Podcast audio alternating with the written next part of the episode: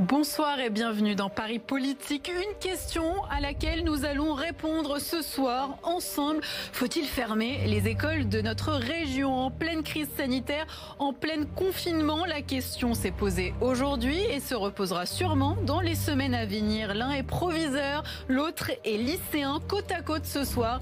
Pour vous accompagner, Bruno Bobkiewicz, proviseur de la cité scolaire Henri Berlioz à Vincennes du syndicat national des personnels de direction de l'éducation nationale et Mathieu Devlamin, qui est élève de terminale et président du syndicat de l'UNEF, sont mes invités tous les deux ce soir. Nous répondrons à toutes vos interrogations durant une demi-heure. Paris Politique, c'est parti.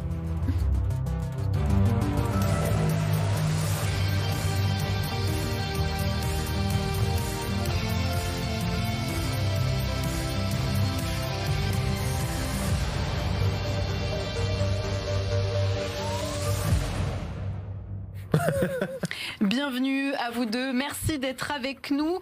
Rapidement, vous allez euh, peut-être vous présenter et vous, nous expliquer comment vous interagissez dans les établissements scolaires entre le proviseur et le lycéen. À vous la parole. Bah, donc je suis euh, Bruno Bobkiewicz, euh, je suis proviseur depuis 18 ans et actuellement effectivement proviseur d'une cité scolaire à Berlioz à Vincennes. Euh, et donc, euh, je représente les, chefs d'établissement puisque je suis secrétaire national d'un syndicat de chefs d'établissement qui est majoritaire, qui s'appelle le SNP2N UNSA. Pour répondre à la question de comment est-ce que les, les, mhm. proviseurs interagissent avec les, les, lycéens, on va, on va éviter de tomber dans la caricature du proviseur qui reçoit l'élève euh, quand ça se passe pas bien, mais surtout à mon sens, plutôt parler des, des instances et des, des moments d'échange plutôt agréables et, et, sympathiques que sont les, les CVL, les, les conseils d'administration ou autres rencontres. On a l'occasion effectivement de construire avec nos, nos élèves et c'est ça qui est intéressant dans ce métier, ben, euh, des, des, des, projets ensemble. Mathieu, donc vous êtes élève en terminale dans un lycée euh, parisien. Euh, vous, vous êtes souvent en contact avec le proviseur parce que vous êtes assez engagé. Oui, quand on est engagé, on a souvent l'occasion d'être en contact avec les proviseurs, que ce soit dans le cadre des CVL, des conseils d'administration, et aussi on aura l'occasion d'y revenir dans le cadre des mobilisations. Forcément, il y a énormément de liens qui se font entre les proviseurs et les lycéens. Et c'est pour ça qu'on va y revenir et c'est pour ça qu'on vous a invités tous les deux ce soir pour pouvoir discuter sur le plateau de Paris Politique. On va commencer avec l'actualité brûlante hein, du soir, conférence de presse du Premier ministre Jean Castex, Jean-Michel Blanquer, le ministre de l'Éducation nationale, s'est également exprimé. On va rapidement vous dire hein, ce qu'il en ressort. On reste comme c'était dans euh, les lycées euh, franciliens avec un protocole sanitaire renforcé. Si les établissements le souhaitent, 50% des cours en présentiel. Mathieu, euh, quand on a 17, 18 ans comme vous, comment on a entendu les, les paroles du Premier ministre et du ministre de l'Éducation? Est-ce que vous êtes surpris, plutôt conforté dans vos idées? Disons qu'on attendait des annonces. On les attend encore parce qu'on n'a eu aucune annonce de la part de Jean-Michel Blanquer. Nous, on s'attendait à une chose qui est très claire, pas plus de 20 élèves par classe. Et comment on le met en place? Or, là, on n'a eu aucune annonce. La oui, précision n'a pas été donnée. La précision n'a pas été donnée, mais euh, ce qui est le cas dans beaucoup de lycées, c'est qu'avec le protocole sanitaire qui est mis en place en ce moment, il y a, ok, on a moins d'élèves au sein des établissements. Par contre, on a encore des classes qui sont surchargées et il n'y a rien qui a été prononcé par le ministre ce soir pour pallier à ça. Vous êtes aussi euh, déçu sur ce point-là, euh, Botchevich bah, le, ce, qui, ce, qui, est euh, rassurant, c'est d'entendre que les établissements euh, vont rester ouverts. Je pense Déjà. que c'était la, la, la, la, mesure que tout le monde euh, redoutait, qui était la potentielle fermeture des, des établissements scolaires, notamment de type lycée. Euh, le fait que ces établissements puissent continuer à accueillir, euh, au moins de façon partielle, euh, les élèves est quand même plutôt une bonne nouvelle. Et c'est ce que vous allez faire dans votre établissement? Alors c'est ce qu'on a déjà mis en œuvre depuis le début de semaine, effectivement. Après concertation que le, le, les enseignants, le conseil pédagogique et échange en conseil d'administration, on a effectivement pu rapidement mettre en œuvre un accueil partiel des lycéens, à peu près 60% de leur temps, on va dire, hein, donc avec une logique de groupe qui a été mise en place sur l'intégralité des niveaux. Et on va évidemment euh, y revenir. On va parler de la mobilisation qu'il y a eu euh, ces derniers jours parce que finalement, ce protocole sanitaire renforcé, il a été annoncé déjà euh, depuis plusieurs jours et il y a eu des réactions, voire des réactions très vives hein, avec les professeurs, les élèves hein, qui, qui le dénonçaient, qui le jugeaient insuffisant. Illustration avec des grèves et des manifestations côté enseignants. On va voir les images et le blocus de certains collèges collèges et lycées pour les autres. On va regarder, puisqu'on n'a pas les images là, les, de plus près, les images du blocus au lycée Colbert dans le 10e arrondissement. Des élèves ont été délogés brutalement par les forces de l'ordre. Tout d'abord, Bruno Bobkiewicz, ça vous choque ou pas les images de ces élèves qui ont été assez violemment hein, délogés par ces policiers? Ce qui, ce, qui, ce qui, me choque surtout, c'est, euh, et là je pense qu'on va être en désaccord, mmh. c'est, le principe de tentative de blocage des établissements. C'est-à-dire notre syndicat, notre syndicat est assez clair sur cette question-là. Euh, le blocage d'un établissement, c'est la confiscation du droit individuel de participer ou pas à un cours. Hein, donc, donc on a différentes méthodes de manifestation d'un mécontentement, qu'on soit Mais lycéen. Si on en arrive là, on se dit que c'est que le dialogue a été rompu. Non, je pense que c'est devenu systématique, c'est-à-dire tous les ans, depuis un certain nombre d'années, ce qui n'existait pas avant, euh, les établissements sont marqués par des tentatives de blocage lycéen sur, sur plein de sujets différents, qui soient très directement liés à l'activité lycéenne d'ailleurs, par moment, et c'est certainement le cas effectivement aujourd'hui, ou pas du tout. Hein, donc, et on a vu, moi, je, depuis longtemps, je le vis, on a parfois des mobilisations lycéennes qui n'ont rien à voir avec le fonctionnement de l'éducation nationale. Or, ça perturbe et ça bloque et ça empêche celui qui ne voudrait pas y participer, euh, eh bien, de le faire, parce qu'on impose une minorité. C'est comme ça que je le vis, que je l'ai vécu. Une minorité impose sa décision aux autres. Mathieu, vous n'êtes pas d'accord. On va rester centré hein, sur la question du protocole sanitaire, où là où il y a une, mobilisation mmh. des élèves dans certains lycées, on a vu les images, notamment au lycée euh, Colbert. Ça, ça ne vous convainc pas du tout, ce type de discours? Pour moi, le lycée Colbert, j'y étais euh, mardi dernier. Il y a eu énormément de violences qui ont été exercées à l'égard des élèves, de la matraque, euh, du gaz, des charges, des amendes. Et concrètement, ça, nous, on l'accepte pas. Et pour prendre un peu la position d'un chef d'établissement, moi, je me dis, quand un chef d'établissement appelle les policiers, ce qui effectivement est normal dans ce genre de situation, ce qui est pas normal, c'est qu'il euh, y ait des violences qui nous soient exercées. Le rôle des forces de l'ordre, c'est de protéger les lycéens, c'est de faire en sorte que les manifestations puissent se dérouler dans de bonnes conditions. Or, là, c'est absolument pas le cas. Et ce qui est souvent le cas, c'est que quand les lycéens sont pacifiques, qui manifestent devant leur lycée, qui exercent un droit civique, on les empêche de manifester. Et ça, dans un état de droit, ça me semble très dangereux. Et si euh, là, il n'y a pas de nouvelles mesures, hein, finalement, il y a un statu quo, est-ce que les mobilisations euh, vont continuer? Nous, on pense que dans les lycées où on continuera à être tous agglutinés, à être 35 ou 40 par classe, évidemment, les manifestations vont devoir se poursuivre. Et pour parler des modes d'action, oui, le blocage, c'est un mode d'action, mais il y a de nouveaux modes d'action qui sont aussi à explorer. Nous, on pense notamment au sit-in, où dans un lycée, le lycée Champollion à Grenoble, on a mis en place des sit-in. Ça permet de protéger les lycéens des violences policières, de les protéger du plan Vigipirate et de permettre la distanciation sociale. C'est un mode d'action qu'on permet d'explorer et qui, justement, permet de ne pas bloquer les lycées. Euh, je rebondis sur un mot que vous avez employé, agglutiner. Est-ce que vous, euh, dans votre euh, établissement, l'établissement où vous êtes proviseur, il y a eu ces problématiques d'élèves qui étaient trop nombreux dans les salles de classe? Pour moi, la problématique. Est-ce que ça vous a inquiété Pour moi, la problématique, elle n'est pas tant dans la salle de classe, même si c'est un sujet, que dans l'enceinte de l'établissement.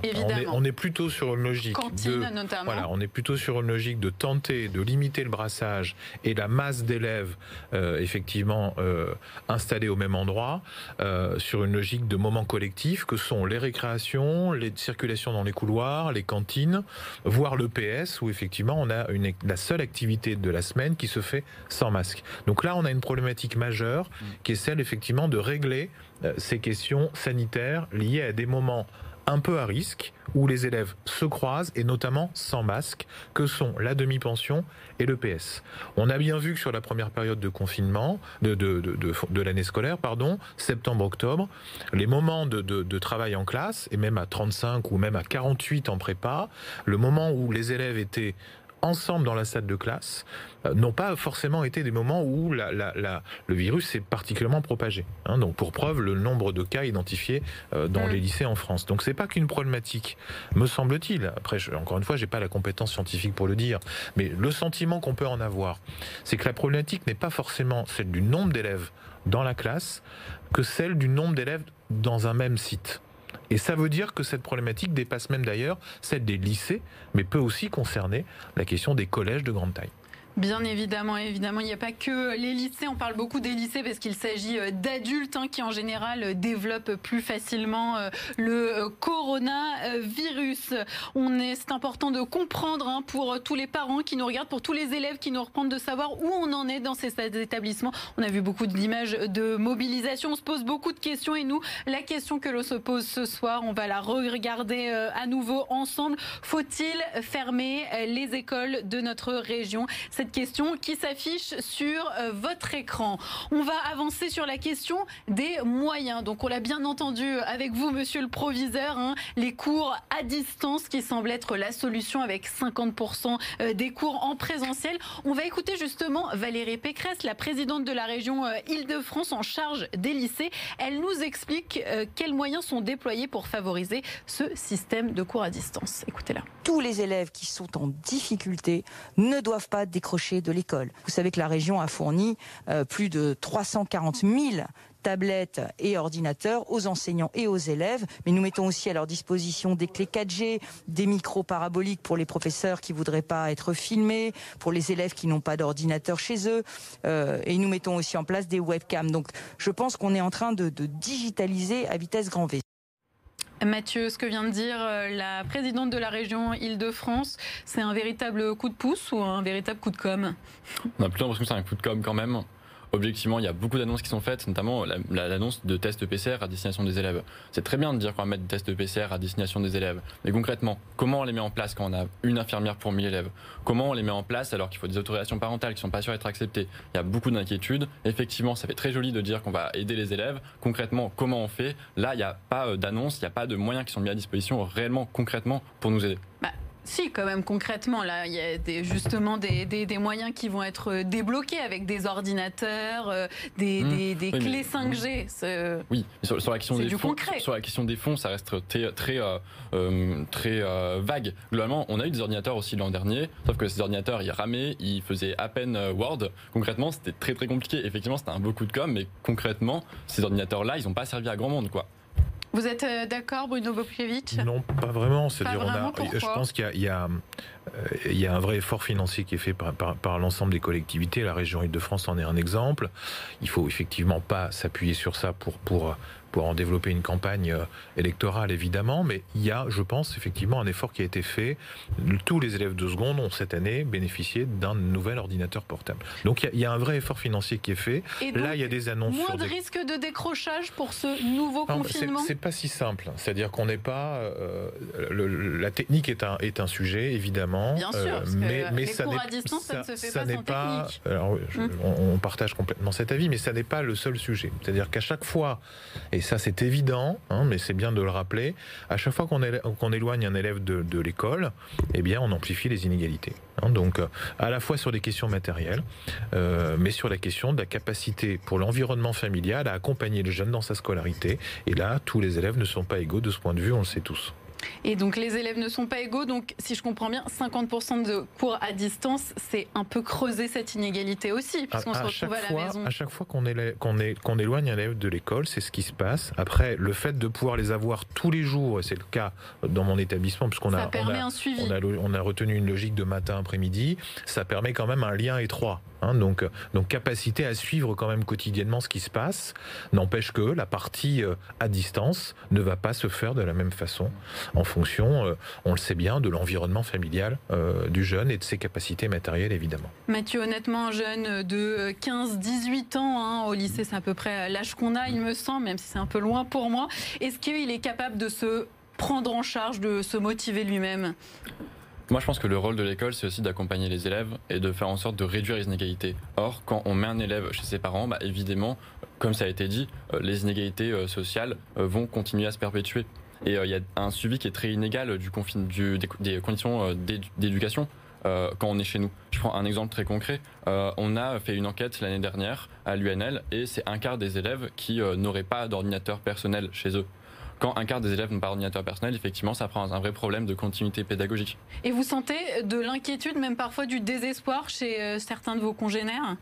Oui, surtout en période de confinement concrètement, euh, quand on est chez nous, on est seul, on voit pas nos amis, on n'a pas forcément nos professeurs qui sont tous les jours avec nous. C'est très dur de pas avoir de soutien et plus que des inégalités, il y a un vrai mal-être qui se crée chez les lycéens quand on est en cours en distance. Alors, euh, on va revenir hein, sur euh, les euh, moyens médicaux. Vous parliez du mal-être, donc c'est la partie psychologique, et puis il y a aussi la partie physique. On se dit qu'on est en pleine pandémie, donc on va s'intéresser au côté purement médical qui se pose avec force. Est-ce que tout simplement les lycées sont armés d'un point de vue médical pour faire face à une pandémie comme celle du Covid-19 Jean-Baptiste Graziani, bonsoir, qui nous a rejoint sur le plateau de Paris Politique. L'épineuse question des infirmières dans les écoles de notre région. Valérie Pécresse souhaite qu'elles puissent pratiquer des tests antigéniques mais ça risque d'être compliqué à mettre en place.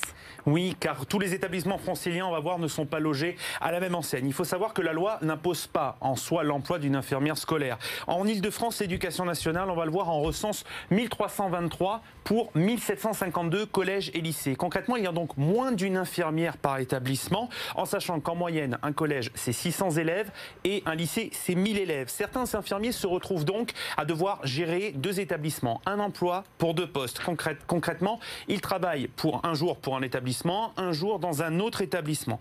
On va voir aussi que depuis 2017, le gouvernement a gelé la création d'emplois pour les infirmières scolaires par manque de budget. Il n'y a donc que des remplacements de retraités ou de décès, donc de moins en moins de reçus au concours car les besoins des académies sont moins nombreux. J'ai pu m'entretenir d'ailleurs avec une infirmière euh, francilienne faisant partie du syndicat national des infirmiers et infirmières éducateurs de santé. Elle m'a confié que depuis la rentrée, elle était surbookée, que les cas suspects, elle envoyait défiler tous les jours et que malheureusement, parfois, il y avait des enfants qui faisaient du cinéma pour ne pas aller en cours. Malheureusement, la prise de risque n'est pas envisageable. Il faut donc les prendre en charge et cette prise en charge, on va le voir, elle prend du temps car chaque élève, il faut donc appeler les parents dans un premier temps, appeler l'agence régionale de santé, un coup de fil qui dure en général une quinzaine, voire une vingtaine de minutes, et elles doivent commencer elles-mêmes le traçage des cas contacts. Par ailleurs, ce qu'elle m'a confié, c'est qu'elles n'ont pas toujours le matériel adéquat à disposition. Le m'assure que certains établissements ne fournissent que des masques chirurgicaux alors qu'elles devraient être équipées de masques FFP2, de blouses, de surblouses et de Charlotte. Les infirmières scolaires sont catégoriques, elles ont besoin d'aide aujourd'hui. Et depuis le 17 octobre dernier, un arrêté a d'ailleurs élargi le nombre de personnes qui peuvent réaliser ces tests antigéniques. C'est le cas de nombreux secouristes ayant leur diplôme de premier secours en équipe. Alors j'ai une question pour vous, monsieur le proviseur. Pourquoi ne pas faire venir du personnel de la sécurité civile ou de la Croix-Rouge pour, faire, euh, pour aider un peu les infirmières scolaires dans les établissements. On vous écoute, Bruno Bobkevich. Bah, je, crois que c'est pas à moi qu'il faut poser les questions. cest à, qui moi, alors Moi, je, au ministre, au recteur. Vous, obéissez, euh, moi, je, je, mets en œuvre ce qu'on m'autorise à mettre en œuvre. Hein. C'est-à-dire que si on me met à disposition une infirmière, je, vais travailler avec l'infirmière qui est, qui est euh, affectée à l'établissement. Si on en met trois à ma disposition, je vais travailler avec trois. Euh, et si potentiellement, effectivement, on déploie des moyens supplémentaires, et évidemment qui seraient bienvenus dans ces moments, eh bien, on on, les accueillerait avec plaisir. Donc, donc encore une fois, euh, moi, je, ne gère pas la masse salariale de l'établissement, je ne gère pas les affectations des personnels de mon établissement. Et pourtant, c'est aussi votre responsabilité. Non, pas sur la question d'affectation des personnels. Non, pas sur l'affectation des personnels, mais que tout se passe bien et que les écoles puissent rester ouvertes. Sauf qu'en l'occurrence, euh, malgré la responsabilité qui pèse sur nous, j'ai pas la marge qui me permet de recruter davantage d'infirmières si, si le, le besoin s'en faisait sentir. C'est un peu déprimant, non, ce que nous dit Bruno Bobkiewicz? On a l'impression que rien ne peut être fait. Est-ce que vous, par exemple, en tant que lycéen, ça vous est arrivé de, pendant cette période Covid-19, ne pas vous sentir en sécurité? Ah oui, évidemment, c'est un constat qu'on tire depuis très longtemps. Il y a un vrai manque de moyens dans les services publics d'éducation on n'a pas suffisamment de professeurs, on n'a pas suffisamment d'infirmières scolaires. D'accord, mais sur la question du Covid-19 plus précisément, on est sur ce thème ce soir. Bah, concrètement, on ne peut pas avoir d'accompagnement des élèves si effectivement on n'a même pas une infirmière euh, par classe. Et ça, ça demande un vrai plan d'investissement massif et ça peut venir que du ministère de l'Éducation. Alors le ministère de l'Éducation d'ailleurs qui a promis 1,2 million de tests antigéniques hein, dans les établissements scolaires et que pour les zones euh, les plus exposées une, une priorité. Ça, par exemple, vous vous dites l'un comme l'autre, très bien, mais comment on le met en place comme il n'y a pas le personnel? Mmh. Si, si, on est sur la même logique que celle qu'on connaît déjà sur des maladies infectieuses qu'on a déjà qu'on est déjà amené à, gérer dans les établissements, ça peut arriver. Euh, eh bien, euh, dans ce cas-là, il y a un bus qui arrive avec des professionnels dedans, le matériel qu'il faut, et il y a des tests qui se font à l'échelle. On parle de tests tous les jours. Si, avec le si on en est sur une logique de, de, de, on confie au chef d'établissement et à ses équipes la responsabilité de gestion de ça. Je vois pas objectivement comment c'est possible. Hein, parce que ça entraîne une logistique tellement importante euh, qu'on va au-delà hein, de, ce qu'on est capable de supporter, à mon sens, hein, dans, les, euh, dans les établissements scolaires. Donc oui, si le personnel qui permet de le faire va avec le test. Euh, je reviens vers vous, notre point de vue euh, lycéen. Est-ce que, par exemple, ça, ça pourrait euh, rassurer des élèves qui se rendent dans leur lycée en temps de Covid? Parce que c'était aussi ça, hein, la question, les règles de sécurité insuffisantes. Mmh. Ça pourrait nous rassurer si on avait les moyens qui allaient avec les annonces. On, Quand on a des annonces rejoint le voilà, moi, je, rejoins le discours concrètement. si on nous annonce une mesure, mais qu'on n'a pas de moyens pour la mettre en place, concrètement, cette mesure, elle est caduque. Mais finalement, cette crise, elle montre quelque chose, c'est qu'il y a des manques criants euh, à l'éducation nationale.